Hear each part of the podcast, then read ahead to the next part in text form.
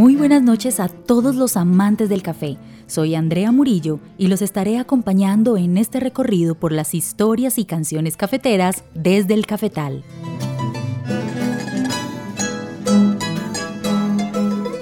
Envío un abrazo grande lleno de gratitud a Eduardo González, quien nos ha compartido una maravillosa selección musical de canciones cafeteras.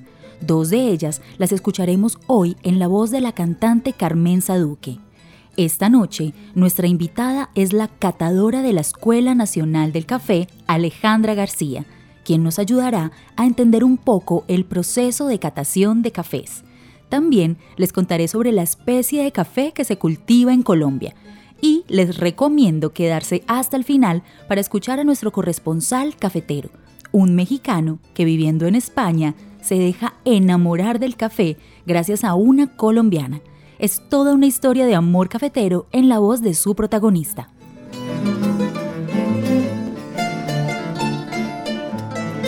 Empecemos nuestro recorrido desde el cafetal presentando a la cantante de los temas musicales de hoy, Carmenza Duque. Nacida en Manizales en 1951, grabó su primer disco en el 69. Obtuvo diversos reconocimientos en festivales de la canción en las décadas de los 70 y 80. Su nivel máximo de popularidad llegó en el año 86, cuando interpretó el papel de Carmen Peralta en la producción cinematográfica El Niño y el Papa, película que presentaba imágenes de la visita de Juan Pablo II a tierras colombianas. Justamente Duque fue elegida para cantar en la recepción que el entonces presidente Belisario Betancourt le realizó al pontífice en la ciudad de Bogotá. A partir de entonces publicó álbumes de manera ocasional, retomando a la escena musical en el año 2002, con su producción musical número 30, titulada Vuelta al Ruedo, que incluye temas que le recuerdan a esta manizalita su infancia rodeada de cafetales y la cercanía de su familia a la tauromaquia. Entre las canciones de este álbum se encuentran los temas Mi querido Juan Valdés, compuesta por ella, César Rincón, La Feria de Pereira, La Plaza de Quito, La mitad del mundo es Ecuador y Campesino de Ciudad. La mayoría fueron escritas por el compositor Eduardo Cavas, padre del cantante Andrés Cavas y amigo entrañable de la cantante. Los dos temas cafeteros que escucharemos en esta noche están también presentes en esta producción, La Vuelta al Ruedo. Escuchemos en la voz de Carmen Saduque la canción Llevo mi cafetal en mi corazón.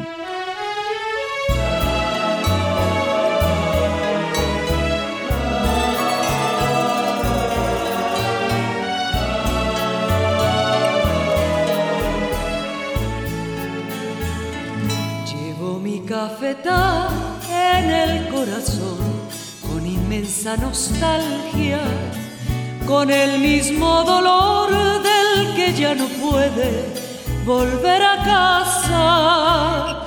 Y en la ciudad que vivo llega de noche un tibio aliento y nadie se da cuenta que es el aroma de mi cafeto Extraño su silencio y sus caminos en herradura. Y esa montaña verde cuidando el fruto que se madura. Llevo mi cafetal en el corazón porque ahí están los míos. Y por entre los surcos y platanales vuela su espíritu, aunque sea de lejos, yo sigo al frente de la cosecha, porque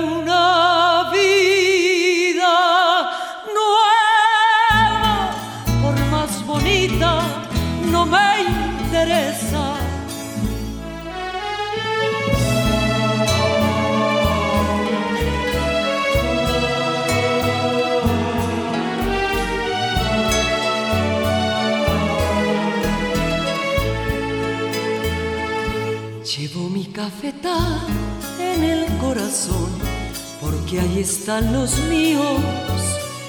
Y por entre los surcos y platanales vuela su espíritu, aunque sea de lejos, yo sigo al frente de la cosecha,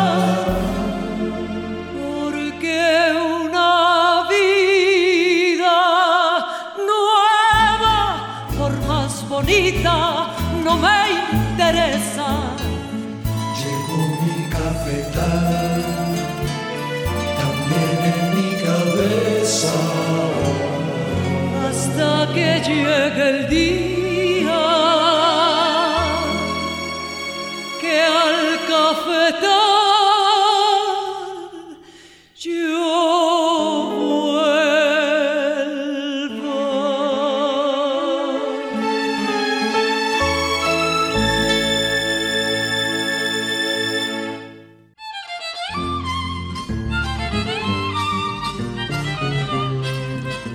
café se considera especial cuando es percibido y valorado por los consumidores por alguna característica que lo diferencia de los cafés convencionales y si en la evaluación de calidad obtiene un puntaje mayor a 80 en una escala que va hasta 100.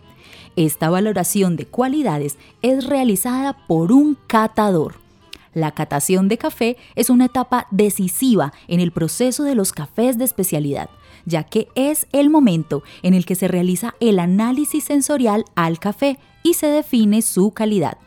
Reconociendo la importancia de esta labor en todo el proceso de café de especialidad, les presentamos hoy a nuestra invitada. Mi nombre es Alejandra García, soy catadora, trabajo en el SENA en este momento, me desempeño como instructora del área de catación de la Escuela Nacional de la Calidad del Café. Eh, me formé como catadora en la Federación Nacional de Cafeteros, en Buen Café Liofilizado, en Buen Día, y ahorita pues ejerzo desde la docencia la catación. Con Alejandra García exploraremos esta noche algunos conceptos básicos que como amantes del café especial debemos reconocer, como por ejemplo la diferencia entre los cafés de consumo que encontramos en el supermercado y los cafés denominados especiales. Hasta el año 2016 en Colombia no se podía exportar pasillas. Luego esas pasillas debían tener, pues se les debía dar un manejo y el manejo es el consumo interno. Luego nos acostumbraron a ese café. La pasilla son los defectos, el grano brocado, el grano que se cayó al suelo, el grano que se volvió negro, el grano partido, todos esos defectos que si lo comparamos con eh, una fruta que uno va a comprar, uno se va a comprar la fresa podrida, ¿cierto? En cambio en el café, como no podemos ver esa materia prima, son granos defectuosos que van a presentar sabores desagradables. Eh, a esos granos de café defectuosos se les hace una tostión alta para enmascararle esos sabores defectuosos. Entonces estos cafés tradicionales que encontramos en los supermercados, pues primero eh, la materia prima es de baja calidad, es de mala calidad. Es realmente la pasilla y aún en este momento hay marcas de café que traen pasillas de otros países, de Perú, de Ecuador, de Brasil. Entonces, eh, de ahí ya ni siquiera es 100% colombiano. Mientras que un café especial, un café eh, que sabemos de dónde viene, de qué productor o de qué finca o de qué región, bueno, por, por lo menos la materia prima es seleccionada, ¿cierto? Además, va a tener una evaluación que me va a decir qué características o atributos tiene en taza. Un catador pues no va a poder trabajar mm, o no le va a poder encontrar atributos a un café de supermercado precisamente porque ni siquiera su materia prima va a tener un potencial para, para desarrollar el- sabores especiales. Siendo el café la primera bebida preparada más consumida en el mundo y los catadores quienes identifican su calidad, existen parámetros internacionales e instituciones que entregan tanto los estándares bajo los cuales trabajan estos profesionales, así como las certificaciones que validan sus competencias, como la Asociación de Cafés Especiales, reconocida por sus siglas en inglés SCA, y el Instituto de la Calidad del Café o CQI.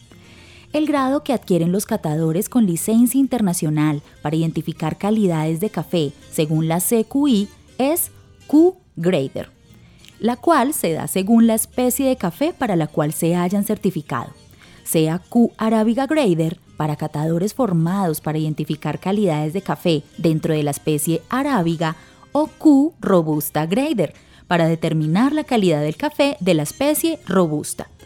Aquí aclaro que en Colombia solo cultivamos café de la especie arábiga y la especie robusta es cultivada en países como por ejemplo Brasil. Más adelante les contaré un poco más sobre el tema de las especies del café.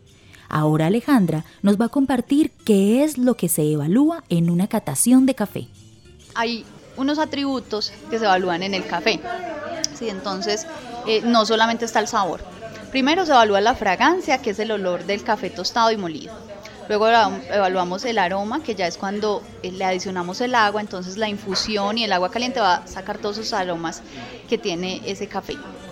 Em, después evaluamos el sabor como tal, evaluamos otro atributo que es el sabor residual y es lo que queda, ese sabor rico que queda después de que nos tomamos el café.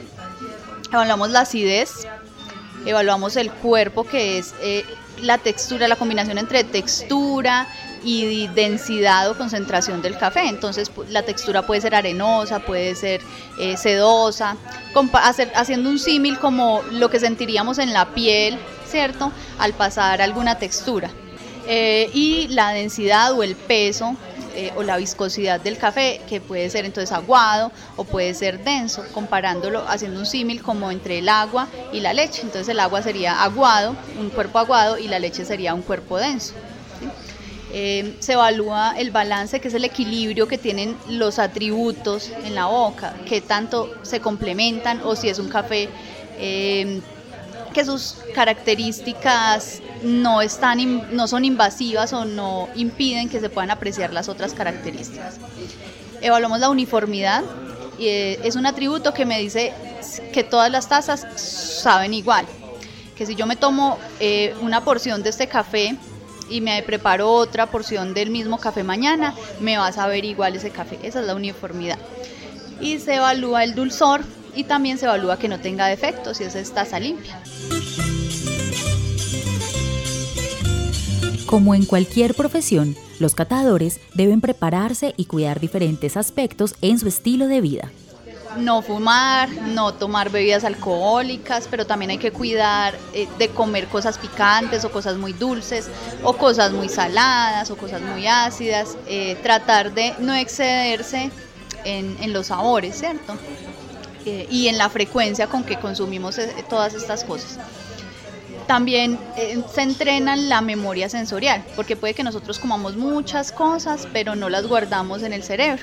Entonces la memoria sensorial es como ese glosario que nosotros tenemos de todos los sabores y de todos los aromas. Entonces cómo se entrenan esas habilidades sensoriales eh, o cómo se entrenan los, los catadores, pues teniendo eh, siendo más conscientes, siendo más conscientes eh, de, lo que me comí esta mañana, de cómo estaba ese chocolate, de cómo estaba de pronto eh, esa fruta que me comí, qué fruta me comí, si me supo más dulce que la de hace una semana. Entonces, es siendo más conscientes de esas cosas que estamos comiendo o en el entorno, aromas que llegan a nosotros, porque no siempre son cosas que comemos, también pueden ser florales o desagradables como tierra, como combustible. Mm, básicamente, hábitos de vida saludables, ¿cierto? Y siendo más conscientes, teniendo, eh, ampliando ese repertorio, ese vocabulario que tenemos de los aromas y de los sabores. Como apoyo para el entrenamiento sensorial de los catadores, existe una herramienta llamada nariz del café. La nariz del café es un instrumento, una herramienta que tiene el catador para ejercitar esa memoria sensorial. Entonces es un compendio de 36 aromas eh, que están en unos frasquitos, literalmente. Cada aroma pues representa algo que puede estar en algún momento en el café, puede ser positivo o puede ser negativo. Estos aromas, eh, esta nariz del café fue desarrollada por Jean Lenoir, que es un perfumista francés, en conjunto con la Federación Nacional de Cafeteros y para el año 1997 lo lanzaron al público en el aniversario número 70 de la Federación. Como hay aromas que son desagradables, lo que hace es eh, como asociarlos con los defectos que pueden estar presentes en el café y los más comunes, no solo en el café de Colombia, sino en el café de todo el mundo. Y hay aromas que son agradables, también haciendo referencia a esas notas positivas que encontramos en el café de todas las partes del mundo, porque esa evaluación se hizo no solo con cafés colombianos, sino con cafés de todas las partes del mundo. Entonces, esas, esos, eh, los más frecuentes que se encontraban en, en esos cafés tanto positivos como negativos. Otro insumo usado por los catadores es la rueda de sabores y aromas del café, creada a finales de los años 90 por la Federación Nacional de Cafeteros de Colombia y Ted Lingle, entonces director de la SCA. Es usada hoy en día en igual medida por expertos y novatos para describir los aromas y sabores comúnmente encontrados en el café. Gran parte de esos aromas y sabores que se pueden encontrar están basados en la experiencia y memoria sensorial de cada persona. Sin embargo, los catadores deben tener tan afinados sus sentidos como para lograr coincidir al catar un mismo café en las familias aromáticas estandarizadas. Eh, el café, durante su proceso de cultivo, de beneficio, va adquiriendo unos, unos sabores, eh, unas sustancias químicas que se llaman precursores del sabor. Durante el tueste de, esos, eh, de esas sustancias químicas, bueno, se van a transformar, entonces vamos a tener alrededor de mil compuestos nuevos entonces durante el tueste ya tenemos eh, mil aromas, alrededor de mil aromas o incluso más que podemos asociar con esos nuevos compuestos que se formaron. Pero además, como la percepción de los catadores no es igual, cada catador puede tener, de acuerdo a su experiencia eh, y a sus experiencias, no solo a sus años, sino también a, su entorno, eh, puede tener una diferente percepción, entonces para alguien puede ser sandía, para otra persona puede ser fresa. Para una persona puede ser nuez, para la otra persona puede ser maní. Entonces, un abanico que se amplía no solo por eh, los sabores que se desarrollan en el café, sino por la percepción también de cada catador. Ahora, no es que eh, un café vaya a saberle a algo específico a un catador y a otra cosa a otro catador y a otra cosa a otro catador. Siempre coincidimos en las familias, eh, en si es familia floral o si es familia frutal, o si es de caramelización del azúcar o si son frutos secos. ¿sí? Debemos coincidir en esa, por lo menos en la familia Está la familia eh, enzimática, que es, eh, se desarrolla durante el cultivo y el beneficio del café principalmente, se le atribuye pues a esto. Esa familia enzimática tiene tres grupos que son floral, frutal y herbal. Otra familia es la familia caramelización del azúcar que se desarrolla durante el tueste del café, pues por eh, precisamente la transformación que tienen esos azúcares que están presentes en el café durante ese calentamiento. Esa familia caramelización del azúcar tiene el grupo nuez, el grupo chocolate y el grupo caramelo. Otra familia es la familia de destilación seca, que se desarrolla también durante el tueste del café, pero gracias a otras reacciones o a otros compuestos, ¿cierto? Eh, entonces en esa encontramos el grupo resinoso, el grupo especiado y el grupo pirolítico. Y finalmente está la familia de manchas o contaminaciones aromáticas que no debería estar presente en el café. Son aromas y sabores que por malas prácticas en el cultivo, en el beneficio, en el secado, en el almacenamiento, eh, pues van a estar presentes en el café, pero son desagradables, se consideran defectos. Y de esta familia vamos a tener tres grupos que son terroso, fermento y fenol.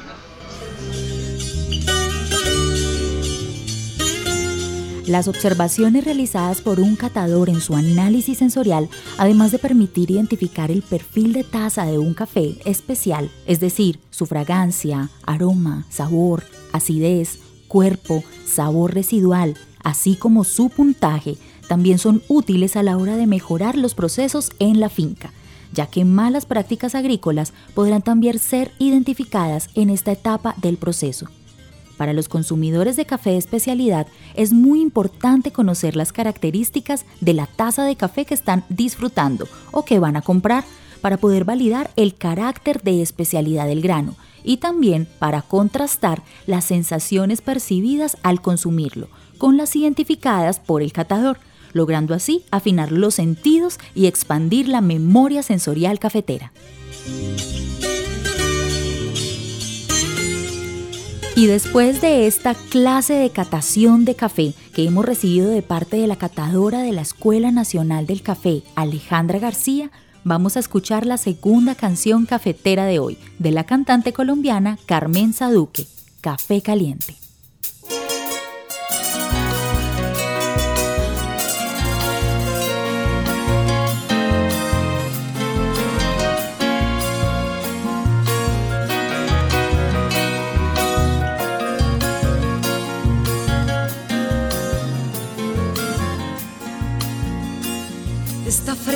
La mañana, me levanto de la cama y aunque ya promete el día, me cuesta salir de casa. Ahí es cuando me preparo un café suave y caliente, porque no ha habido ni habrá otro invento natural que te despierte los cinco sentidos y te devuelva las ganas con sabor de amaneceres y el aroma tibio de las montañas. Café caliente, magia viviente, fiel compañía de noche y día. No hay como tú para subirme el ánimo en cuerpo y alma.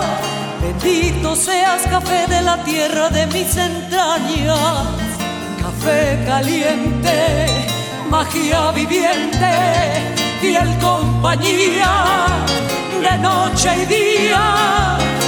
Como tú para subirme el ánimo en cuerpo y alma. Bendito seas café de la tierra de mis entrañas.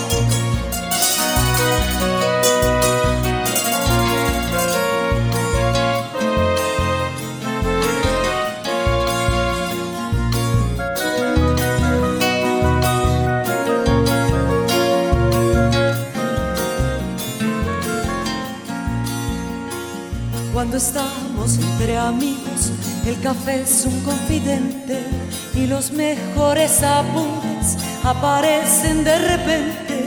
Y si se trata de amores, un café te rompe el frío, porque no ha habido ni habrá otro invento natural.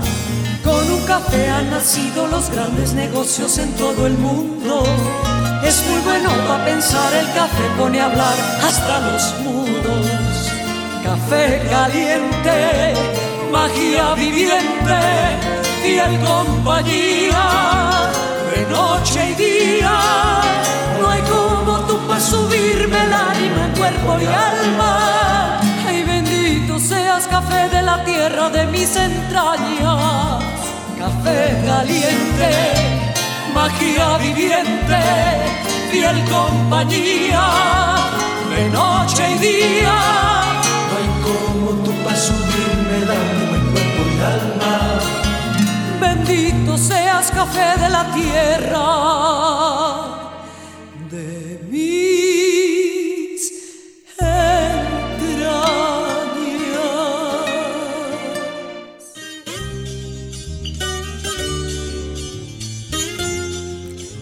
Exploremos ahora un poco el tema de las variedades del café que les conté anteriormente.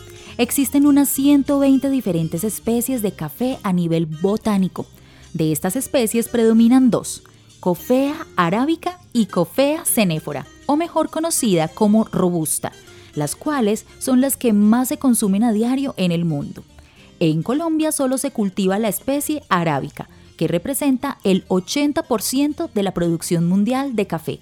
Es originaria de Etiopía y generalmente crece a altitudes entre 900 y 2100 metros sobre el nivel del mar, en una franja conocida como el Cinturón del Café, ubicado entre el Trópico de Cáncer y el Trópico de Capricornio. Esta es una área volcánica en donde llueve de forma frecuente y cuenta con los suelos y radiaciones solares que necesita el café para crecer. Es una especie que requiere de cuidado especial, ya que sus árboles son susceptibles a diversas enfermedades y plagas. A pesar de estos inconvenientes, la especie arábica es el grano preferido debido a su sabor agradable e intenso.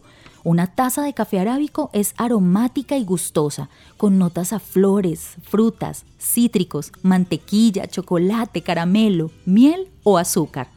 El sabor está determinado por la zona en donde se cultiva el café y cómo ha sido procesado. Por su parte, la especie robusta es originaria de África Occidental y se cultiva a altitudes más bajas y temperaturas más altas. Representa el resto de la producción mundial de café. Contiene el doble de cafeína que la especie arábica, lo cual actúa como un pesticida natural, protegiéndolo de la mayoría de los insectos siendo menos costoso su cultivo. Además, sus palos producen mucho más fruto que la especie arábica. A la mayoría de amantes del café les molesta el solo pensar en robusta, principalmente porque se usa para café instantáneo o para mezclas con arábico, con el fin de producir un producto menos costoso y de menor calidad. El sabor del café robusta se describe como amargo y áspero, con un toque de madera y caucho. Vale aclarar en este punto que muchos comercializadores de café a nivel internacional usan el café de Colombia para mejorar el sabor de sus cafés, usando un porcentaje de robusta y un porcentaje de nuestro delicioso café de Colombia. Ahora vamos a escuchar a nuestro corresponsal cafetero de hoy. Su nombre es David Ponce, es mexicano y hasta hace poco no le gustaba el café. Se desplaza hasta España para realizar sus estudios de maestría y allí tiene un encuentro muy especial que cambia completamente su forma de entender el café. Vamos a escuchar su historia. Soy David Ponce, soy un mexicano que está viviendo en San Sebastián y les voy a platicar un poquito mi experiencia con el café. Yo usualmente pasé los últimos 34 años de mi vida sin tomar café porque no me llamaba la atención y se me hacía una bebida muy amarga. Entonces nunca se me apeteció tomar café ni en la universidad ni en ningún momento de mis últimos 34 años. Pero cuando empecé a estudiar mi maestría, conocí a una colombiana que venía del eje cafetero y es una embajadora del mejor café suave del mundo. Yo decía, ¿cómo es eso si el café sabe amargo aquí en todos lados, no? Y me dice, mire usted, le voy a enseñar a degustar un buen café. Y yo, bueno, hace el intento, pero no te prometo mucho, la verdad no me gusta el café. Posteriormente sacó su molino, sacó su café en grano, empezó a moler el café, calentó el agua y sacó un aparatito que es como una taza sin fondo. Yo dije, hmm, qué raro. Eh, sacó un vaso, puso la B60 que ahora sé que se llama B60, sacó su filtro, lo, lo limpió, echó el café molido y empezó a tomar el tiempo con el que ella rociaba el café. Y dije, ah, mira qué peculiar manera de preparar el café cómo le gusta hacer el show esta mujer, pero bueno, esperemos a ver si sabe bueno. Lo probé y tenía un sabor característico. Y es el sabor que da el mejor café suave del mundo que se da en la eje cafetero. Y después me dice, ahora lo voy a llevar a tomar café a cualquier cafetería de San Sebastián y usted me dice, ¿qué opina? Salimos de casa y fuimos a la primer cafetería en San Sebastián que nos encontramos pedimos un expreso. Di los primeros sorbos y dije, oh, ¿cómo la gente puede tomar un café tan malo cuando yo ya había probado el mejor café suave del mundo? Y de ahí en adelante soy un aficionado de probar nuevos cafés, pero cafés especiales, cafés que tienen nombre y apellido, cafés que vienen de una finca en especial, que tienen un proceso y que tú puedes ver en su ficha técnica dónde han sido cultivados y qué procesos usaron. Y después me enteré, cuando uno consume este tipo de café está apoyando el comercio justo, porque este café de especialidad se basa bajo el Tratado del Café Justo. Y esa es mi historia con el café. Espero que la gente se anime a probar el café de especialidad. Saludos. Consumir café especial, con nombre y apellido, café de una finca en particular, de una zona específica, del que podemos conocer su historia y su proceso. Esta nueva filosofía de consumo de café que ha encontrado nuestro corresponsal cafetero de hoy es también la invitación que hacemos desde el cafetal, asimismo a convertirnos en embajadores de nuestra cultura cafetera, como esa colombiana que enamoró a David del mejor café suave del mundo, nuestro café de Colombia. Hemos llegado al final de esta emisión desde el cafetal. De nuevo, mil gracias a Eduardo González por sus aportes musicales, a Alejandra García por aceptar la invitación y a David Ponce por contarnos su bella historia de amor cafetero. En la producción técnica, Luz Mary Bermúdez y en la locución, Andrea Murillo. Si desean compartir sus impresiones sobre el programa o tal vez sus historias cafeteras, pueden encontrarme en Instagram y Twitter como arroba andrecafegramas Una feliz noche para todos y sigan disfrutando la programación de la emisora cultural de Pereira. Hasta el próximo jueves. Música